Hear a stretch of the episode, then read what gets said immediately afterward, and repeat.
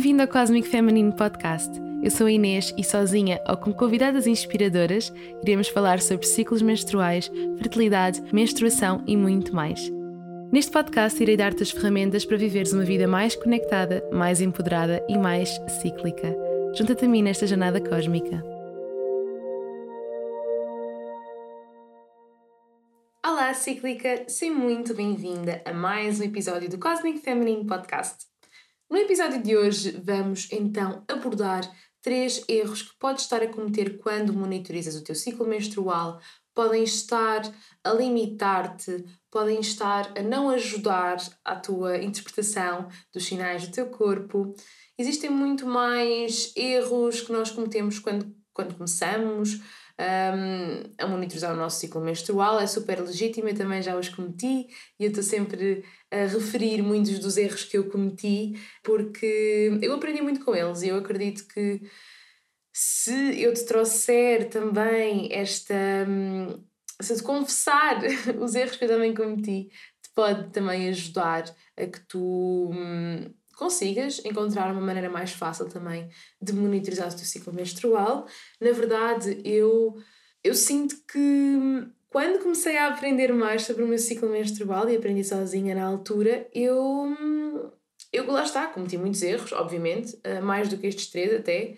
É graças a esses erros, graças a esses erros que eu cometi quando comecei, é que eu hoje também sei aquilo que sei e consigo transmitir algum conhecimento que hum, fui aprendendo também, precisamente por causa disto. Então, eu não vejo os erros propriamente como uma coisa má, mas como uma aprendizagem que nós temos uh, sempre a fazer. Portanto, não é algo que seja hum, que eu acho que devas interpretar como algo negativo se por acaso estiveres a cometer algum destes.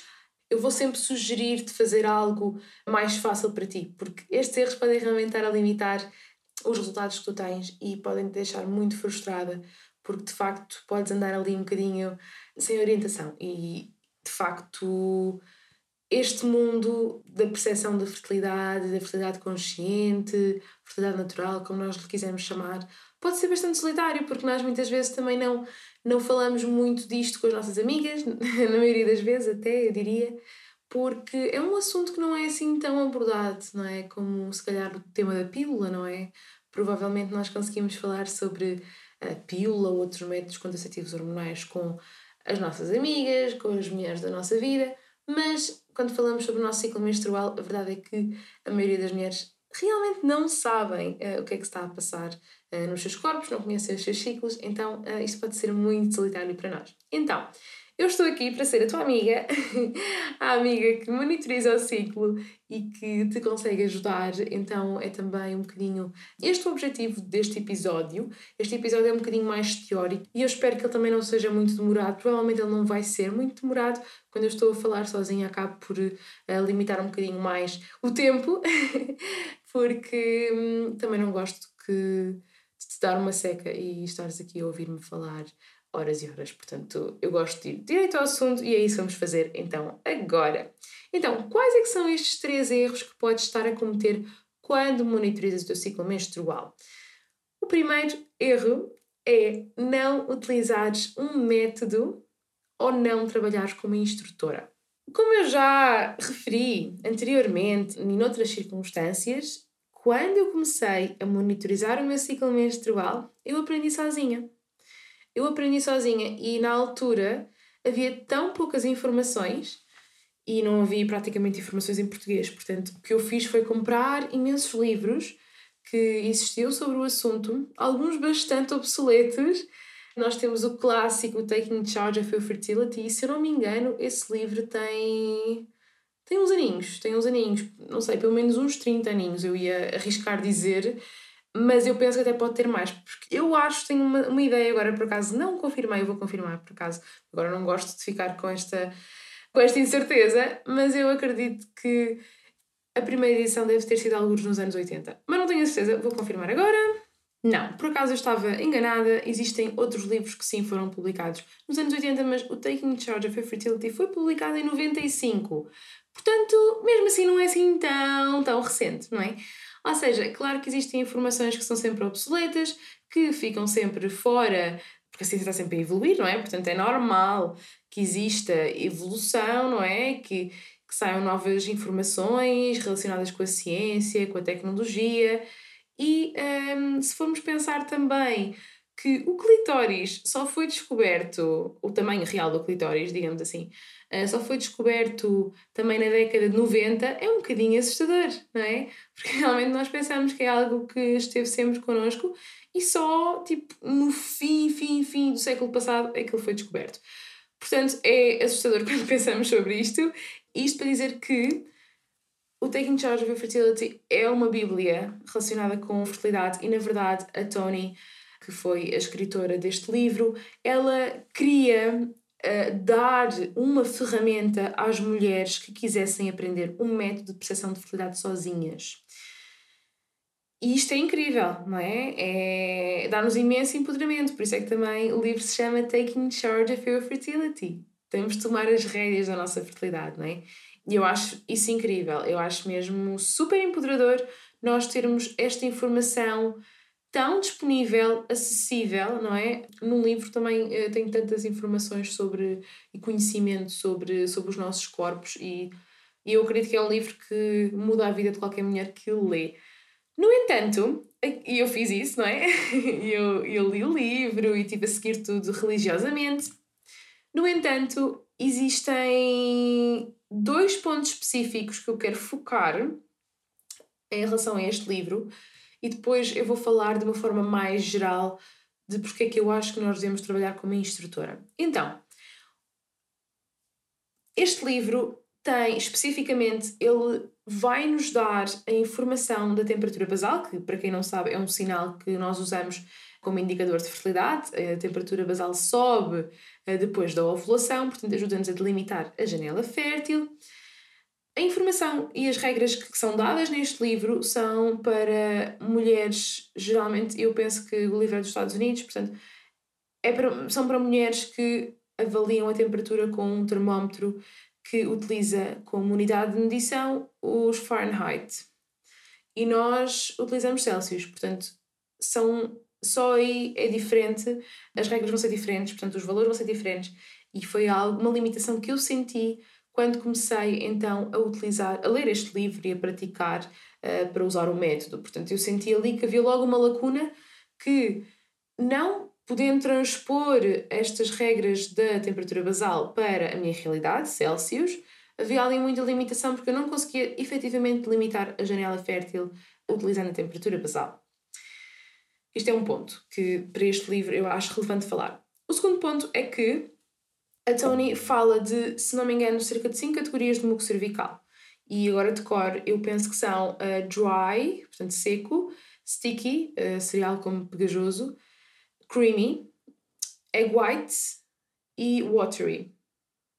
Ou seja, temos uh, seco, pegajoso, assim, que tradução muito, muito literal, mas pronto, cremoso, clara de ovo e molhado. Ok? Então, Estes termos sempre fizeram muita confusão porque eu tinha muita dificuldade em perceber como é que este, estas categorias de muco cervical se manifestavam então no meu corpo, ou, pronto, no meu, ao longo do meu ciclo. A verdade é que, principalmente o sticky, eu sempre tive muita dificuldade em perceber o que, é que era realmente um sticky. Então eu acabei por me sentir muito, digamos, incompreendida, porque hum, utilizar este método acabava por me deixar, se calhar, mais confusa. Até que eu depois descobri, então, o método FEM, que é um método que eu hoje ensino e utilizo, que resume as categorias de muco cervical de uma forma muito, muito mais simples e fácil e que para mim fazia todo o sentido. E tem muitas, muitas, muitas clientes que começaram a monitorizar o seu ciclo menstrual através do Taking Charge of a Fertility e que concordam comigo, que acham que realmente estas categorias do FEM são muito mais fáceis para interpretar um muco cervical. E isto também acho que tem a ver com a preferência de cada pessoa, existem vários métodos, é muito importante termos isto em conta. Cada método vai ter a sua, a sua nomenclatura, a sua forma de definir o muco cervical, mas o FEM para mim é realmente aquilo que eu mais gosto porque simplifica muito. Eu sou uma mulher muito prática. Se forem coisas muito complicadas, eu não consigo manter durante muito tempo. Então, estas categorias de muco cervical, que são o G, que é um muco que reflete a progesterona dominante, é um muco infértil. O EL é o muco que reflete o estrogênio, níveis de estrogênio crescentes e o ES, níveis de estrogênio altos. Portanto, cada um destes tipos de muco vai ter então as suas características e nós conseguimos então, através da avaliação do muco cervical, perceber se estamos férteis ou não e em que fase do ciclo é que nós nos encontramos, que é também esse propósito do muco cervical. Outra questão que também se aprende com métodos que são ensinados em livros, por exemplo, que são divulgados na internet, etc., é que não existem estudos que mostrem a eficácia destes métodos. E se nós pensarmos, faz todo sentido, porque na verdade cada mulher vai usar um método da sua forma, não é? Então há sempre, man, há sempre formas de, de tornar os métodos mais falíveis, porque existe muito este erro humano e se não houverem uh, regras específicas que devem ser cumpridas, é muito fácil nós pormos em risco a eficácia deste método de prestação de fertilidade. Daí a importância de trabalharmos com uma instrutora de não só também, não é? Porque a instrutora também nos vai ajudar a perceber melhor quando nós tivermos alguma questão sobre, por exemplo, o nosso muco cervical, tipo de muco cervical é que nós estamos a observar e outras questões que nos possam surgir, porque é super normal existirem questões quando nós estamos neste processo, muito, muito, muito comum. E, claro, é esperado não é? que existem, existam algumas questões que se levantem quando nós estamos uh, neste processo de aprendizagem. Outra questão também que eu quero mencionar ainda sobre este erro é que, se tu fores como eu, quando percebes a potencialidade, uh, o potencial deste método, tu queres aprender o máximo possível sobre o método. E vais pesquisar em todo lado, vais pesquisar na internet, vais comprar livros, vais seguir no Instagram instrutoras que falam sobre isto, ou mulheres que falam sobre isto, porque não têm necessariamente de ser instrutoras, há mulheres que falam cada vez mais abertamente sobre estes temas. E o que é que acontece muitas vezes? É que nós vamos misturar, vamos misturar toda essa informação. Portanto, nós usamos as regras que alguém por acaso mencionou no Instagram, com as regras que eu li na internet e vou misturar tudo. E o que é que isso vai dar? Não vai dar bom resultado, basicamente. Porquê? Porque existem vários métodos como eu já referi. Portanto, cada método vai ter as suas regras específicas, as suas formas de observar os indicadores de fertilidade que são específicas para esse método. E se nós estivermos a usar vários métodos, a misturar vários métodos, nós acabamos por não utilizar nenhum, não é? Como deve ser. Além disso, eh, eu quero acreditar que nenhuma instrutora vai divulgar as regras dos métodos gratuitamente. Isto porquê? Porque, além de ser o nosso trabalho, não é? Nós também, pelo menos eu falo por mim, só vou falar por mim porque eu não, não quero falar pelas outras pessoas, mas eu não quero ter a responsabilidade de alguém ler aquilo que eu escrevo, ou que falo aqui no podcast, por exemplo, e vá reproduzir sem a minha orientação. Porque sendo eu instrutora, sou responsável pela informação que eu dou àquela mulher. Portanto, se aquela mulher utilizar essa informação que eu dou de forma livre, sem eu ter noção de quem é que me está a ler ou ouvir, não é? Ela pode arriscar uma gravidez uh, não planeada. Então, eu não quero ter essa responsabilidade e não quero. Hum, eu não quero ser responsável por dar demasiada informação que pode fazer com que as mulheres um, não a consigam interpretar, porque é sempre muito difícil. Eu tenho, lá está o Cosmic Cycles, por exemplo, é um programa que eu tenho em que ensino este método uh, de A a Z, completamente tudo aquilo que eu sei sobre este tema, e é impossível eu conseguir colocar toda a informação uh, tão pormenorizada, tão, tão detalhada como está no, no, no Cosmic Cycles e divulgá-la uh, pronto, gratuitamente, não é? Até porque não seria também justo para, para mim, enquanto uh, instrutora, cujo meu trabalho é realmente este, ensinar outras mulheres. E mais do que isso é mesmo esta questão, pelo menos para mim, que eu tenho mesmo muito medo do poder da informação. porque a informação tem mesmo o poder de nos dar imenso empoderamento e de, e de mudar as nossas vidas, mas para o bem e para o mal, ok? Então se nós não, não soubermos utilizar esta informação e este conhecimento, pode, pronto, pode correr mal e neste caso o pior que pode acontecer é mesmo uh, engravidares sem querer, ok? E isto pode também pôr muito em risco um, a reputação destes métodos que, por si, quando aprendidos com uma instrutora, têm uma taxa alta de eficácia, cerca de 99%, mais de 99% em alguns casos, de eficácia, e se uma mulher for praticar sozinha, uh, pode efetivamente, sozinha, pronto, sem a orientação de uma instrutora e sem usar um método específico, ou usar vários métodos, que na verdade é não usar um método específico, pode realmente arriscar uma gravidez não planeada. Ok? Então, este é o primeiro erro que tu podes estar a cometer quando monitorizas o teu ciclo menstrual e até podes estar a perceber, uh, perceber que estás com algumas questões na tua monitorização do, do teu ciclo menstrual, alguma, algo que não bate certo. Que eventualmente, quando misturas os métodos, tu vais perceber que pode haver algo assim que não bate certo e podes precisar mesmo da orientação de alguém qualificado. Este é o primeiro erro. O segundo erro é não avaliares o teu muco cervical. E isto é algo que eu vejo tão frequentemente e também foi um erro que eu cometi não necessariamente não ter avaliado o meu muco cervical, mas uh, a utilização de monitores de fertilidade, que é algo que eu, que eu também falo frequentemente, porque é algo que eu, que eu defendo, porque realmente foi um erro que eu cometi. Eu comprei um monitor de fertilidade, para quem não sabe, para quem não conhece a história, que eu já contei algumas vezes, mas, mas vou contar novamente. Quando eu comecei a monitorizar o meu ciclo menstrual, eu comprei um, monitor de fertilidade, que era o Ladycomp, que na altura me custou cerca de 500 euros, um, porque eu pensava mesmo que era um excelente investimento. Eu queria mesmo não usar a pílula, não usar métodos hormonais, portanto eu decidi adquirir um monitor de fertilidade porque achei que era assim um excelente método contraceptivo natural.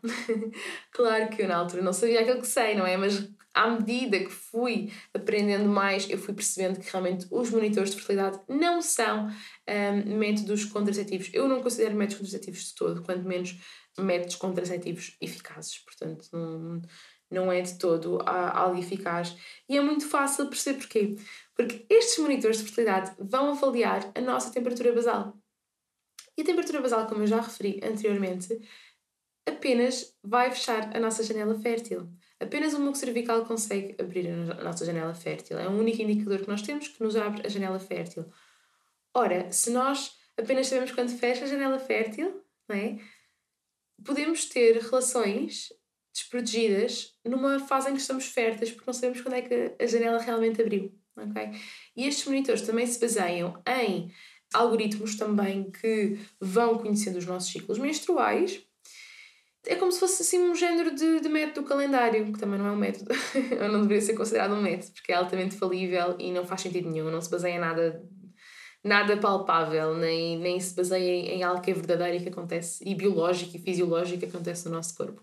Eh, baseia-se apenas na crença de que uh, os ciclos têm uma certa duração e dividimos ali o ciclo ao meio e, tá, e pronto, e está tranquilo. a verdade é que não é assim tão, um, tão linear, ok? Então, nós, e eu, eu, mais uma vez um, digo isto, o método de prestação de fertilidade baseia-se nas observações diárias que nós fazemos do nosso ciclo menstrual. Portanto, dia após dia, o nosso corpo diz-nos se nós estamos férteis ou não. Nós não vamos prever a ovulação ou prever quando é que estamos férteis, porque simplesmente não é algo eficaz e vai sempre mudar. Portanto, não avaliar o nosso muco cervical, usarmos, por exemplo, apenas a temperatura basal, é um erro.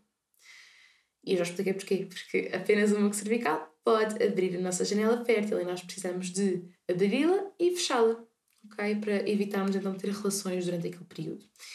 Eu sei que isto é, é algo muito tentador para a maioria das pessoas, para a maioria das mulheres, tal como eu senti. Fogo, se eu posso ter um dispositivo que me diz se estou fértil ou não, claro que vou investir nele, é super prático. Eu sou uma mulher moderna, eu quero é algo que me diga se eu estou fértil ou não. Mas a verdade é que nenhum dispositivo, nenhuma pessoa vai saber mais sobre a nossa fertilidade do que nós mesmas. Okay? Então eu acho que é altamente desempoderador também excluirmos uh, o nosso muco cervical, que é um indicador de fertilidade primário e extremamente, extremamente importante.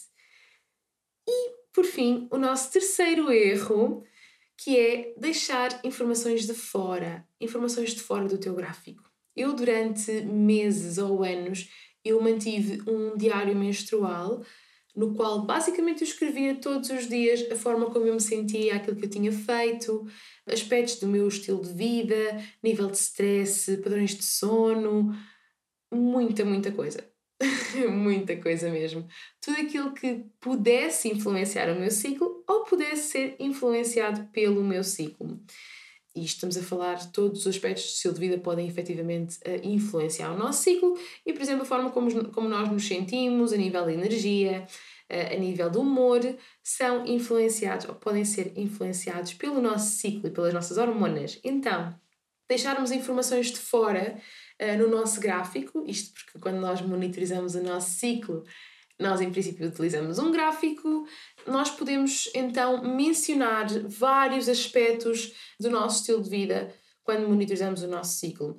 Isto porque, se nós, por exemplo, vou dar assim alguns exemplos. Por exemplo, quando nós tomamos um antihistamínico, um antihistamínico pode influenciar o nosso muco cervical. Então seria relevante nós escrevermos então no nosso gráfico se tomarmos um antihistamínico, ok? Porque depois uh, conseguimos perceber por relação então que esta toma de um antihistamínico, por exemplo, pode ter então resultado numa diminuição da produção de muco cervical. E se pensarmos, por exemplo, fomos uh, dormir a casa de uma amiga, fazer uma festa de pijama. Isto foi assim tipo uma, uma ideia que agora que eu tive assim um bocado espontânea, mas pronto. Mas fomos uh, uma festa de pijama à casa de uma amiga e a temperatura alterou, por exemplo.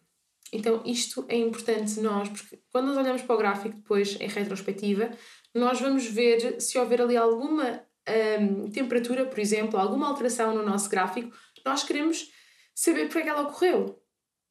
E queremos perceber se ela realmente ocorreu por algo que nós uh, fizemos, por exemplo, uma festa do pijama e dormimos até. Uh, ficámos acordadas até mais tarde, se calhar até bebemos álcool, etc e isto pode ter influenciado então aquela temperatura naquele dia específico.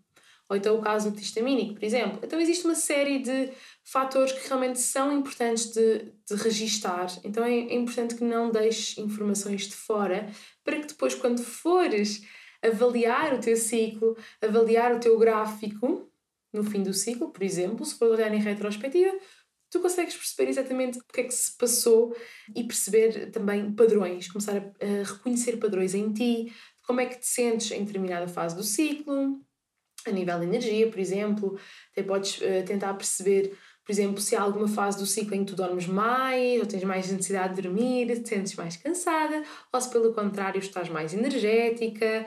Uh, então é sempre muito, é muito interessante, principalmente se estamos a começar, nós registarmos todos estes indicadores, não só os indicadores de fertilidade, mas também os indicadores que eu mencionei de estilo de vida, eh, de padrões de sono, de stress, eh, se bebi álcool, por exemplo, se fiz algum tipo de suplementação, entre muito, muito, muito, muito, muitas outras coisas que também podem ser relevantes e podem então influenciar o teu ciclo menstrual, ou então serem influenciadas pelo teu ciclo menstrual. E são estes três erros que eu te trouxe hoje Identificaste com algum deles? Se sim, não te sintas culpada, porque, tal como eu te disse, eu também já cometi muitos erros uh, nesta jornada de monitorização do ciclo menstrual. É super normal, mas nunca deixes de tentar uh, sempre saber mais sobre o teu ciclo, porque o teu ciclo é sempre o teu maior professor. Vai-te dar sempre as melhores aprendizagens. E é isto. Até à próxima!